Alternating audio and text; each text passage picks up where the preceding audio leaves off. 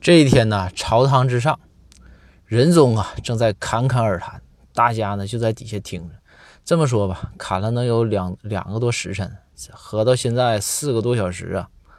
这个时候啊，这个公孙先生啊就有点受不了了。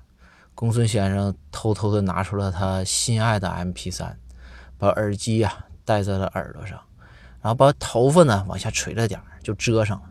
但是呢。这个公孙又害怕，说是万一皇上要是喊我，我这没听见，这怎么办呢？这不出事儿了吗？这杀头的罪。公孙就就瞅瞅那个包大人，就跟包大人比划，指了指自己的耳朵，然后又指了指皇上。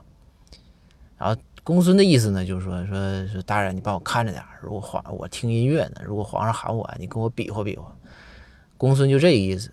这包大人呢，一看完之后啊，包大人点点头，表示听懂了。